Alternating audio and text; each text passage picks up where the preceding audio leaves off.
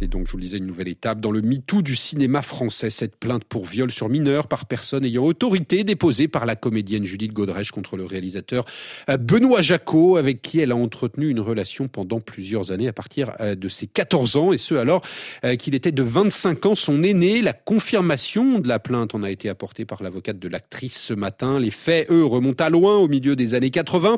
Alors pourquoi Judith Godrèche n'a-t-elle pas porté plainte plus tôt? Pourquoi l'affaire n'éclate-t-elle au grand jour que maintenant? Maintenant. On en parle tout de suite avec Violaine de Philippi Sabat. Bonjour.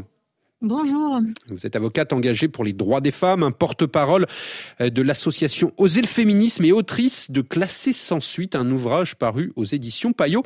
Violaine de Philippi Sabat, pourquoi est-ce que franchir le cap, oser dénoncer une emprise, une prédation comme vient de le faire Judith Godrèche, 35 euh, ans, hein, voire même un peu plus après les faits, euh, pourquoi ça peut prendre autant de temps? Eh bien, euh, en réalité, c'est très documenté maintenant euh, en sciences médicales, puisque euh, la mémoire traumatique, c'est donc le fait pour une victime de ne pas se souvenir pendant parfois plusieurs décennies de son agression, soit partiellement, soit totalement. Et, ce mécanisme, il a été notamment expliqué très bien par la psychiatre Muriel Salmona. C'est un stress extrême généré par une agression sexuelle ou ici un viol, qui va provoquer une disjonction au niveau du cerveau.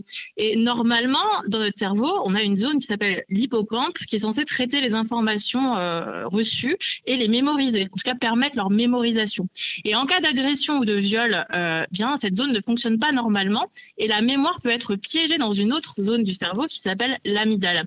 Et donc c'est pour ça que notre droit aujourd'hui, eh bien, il est inapte à prendre en compte ces avancées médicales puisqu'on a toujours une prescription euh, et notamment la CIVIS, la commission indépendante sur l'inceste et les violences sexuelles faites aux enfants, avait rendu un rapport en novembre 2023 en précisant qu'il fallait rendre imprescriptibles les crimes et les agressions sexuelles euh, sur mineurs.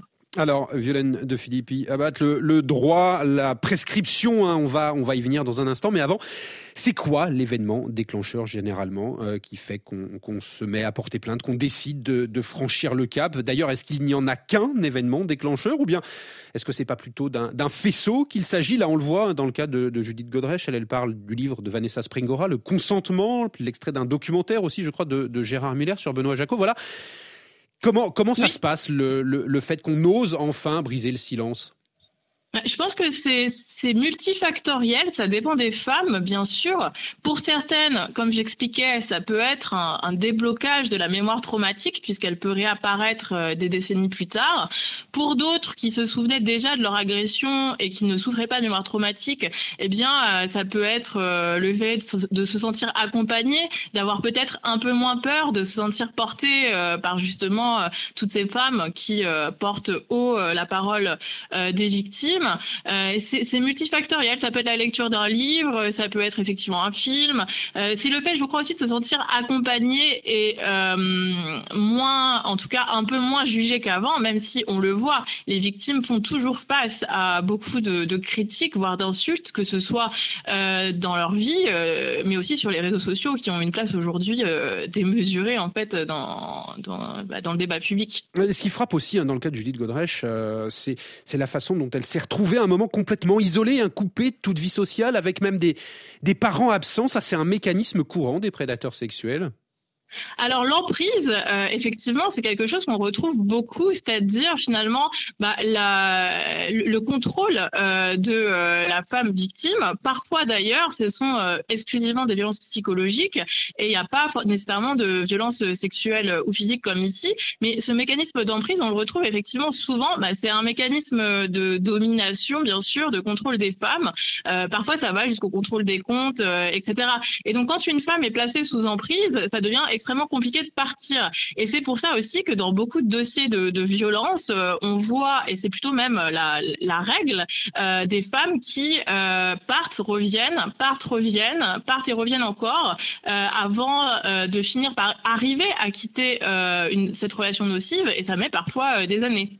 S'il faut aussi euh, des années, justement, s'il faut aussi autant de temps pour que, pour que les choses soient posées, est-ce que, est que ça veut dire que dans un premier temps, les femmes qui sont victimes de cette emprise, de, de cette prédation, euh, peuvent ressentir aussi une, une, certaine honte voilà, d'avoir été abusées, qu'on essaie finalement d'enterrer tout ça en se disant eh bien, que, que ça va passer, qu'on va peut-être oublier?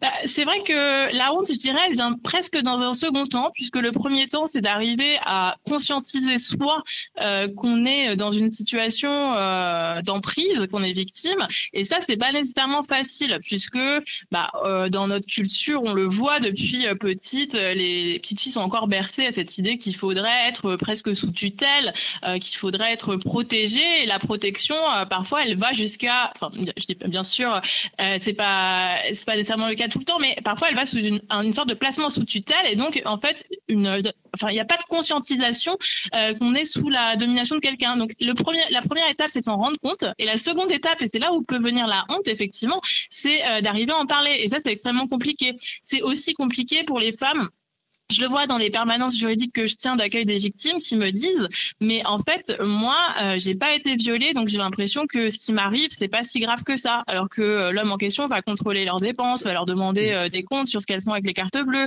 Euh, et, et, ça c'est extrêmement violent aussi. Et je pense que c'est important de le dire parce que justement il y a ce sentiment de honte comme vous le disiez qui est très présent mais qui vient dans un second temps puisque la première partie c'est de se dire soi-même non c'est pas normal ce que je vis ce qui est pas forcément facile à conscientiser.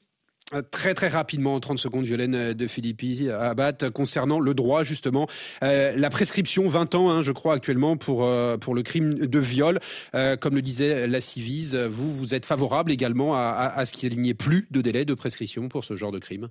Oui, alors en fait pour la prescription, c'est euh, 30 ans à partir de la majorité pour le, viol, mais vous avez raison, c'est 20 ans pour les agressions euh, quand elles ont lieu entre euh, 15 euh, et 18 ans, euh, donc c'est 20 ans à compter de la majorité pour les agressions, mais pour le viol, ça reste 30 ans. Euh, donc du coup, en réalité, pardon, je vous ai dit 20, c'est 10, mais bon, il y a des mécanismes de prescription. En tout cas, pour le viol, c'est bien 30 ans à compter de la majorité, donc vous comptez, ça nous amène à 48 ans. oui, on est pour l'imprescriptibilité parce que